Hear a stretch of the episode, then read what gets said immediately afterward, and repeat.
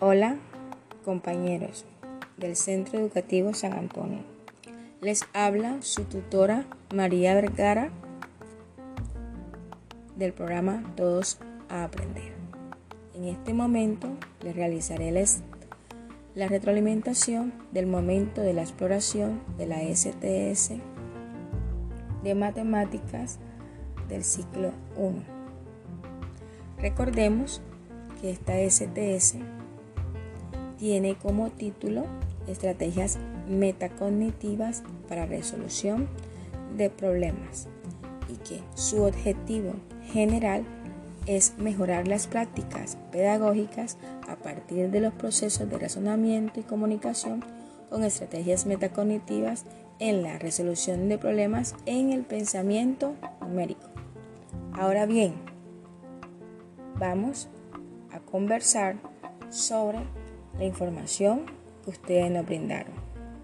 Dadas las cuatro igualdades con cuatro incógnitas, se les solicitó a cada uno de ustedes que llenaran el esquema de las estrategias metacognitivas de la resolución, donde contestaban cómo lo pensaron, cómo lo hicieron y cómo lo comprueban.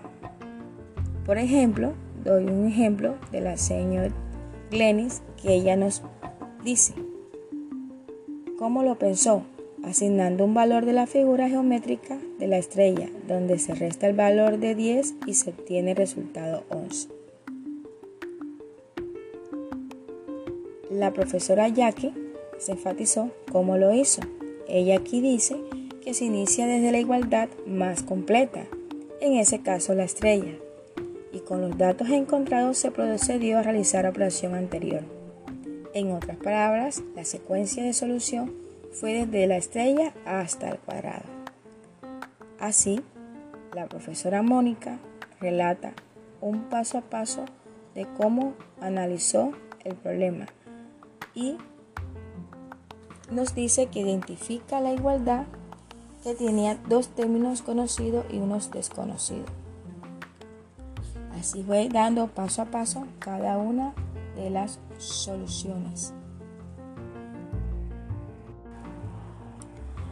Nuestros demás compañeros, como Luis, como Alfonso, como la señora Astrid, como Maritza, Nasli, Dunis, Yubis, el profesor Ray Marcelli, también dieron cuenta de cómo lo hicieron. Así que muchos de ustedes se enfatizaron en la incógnita. Así lo pienso y así lo hago.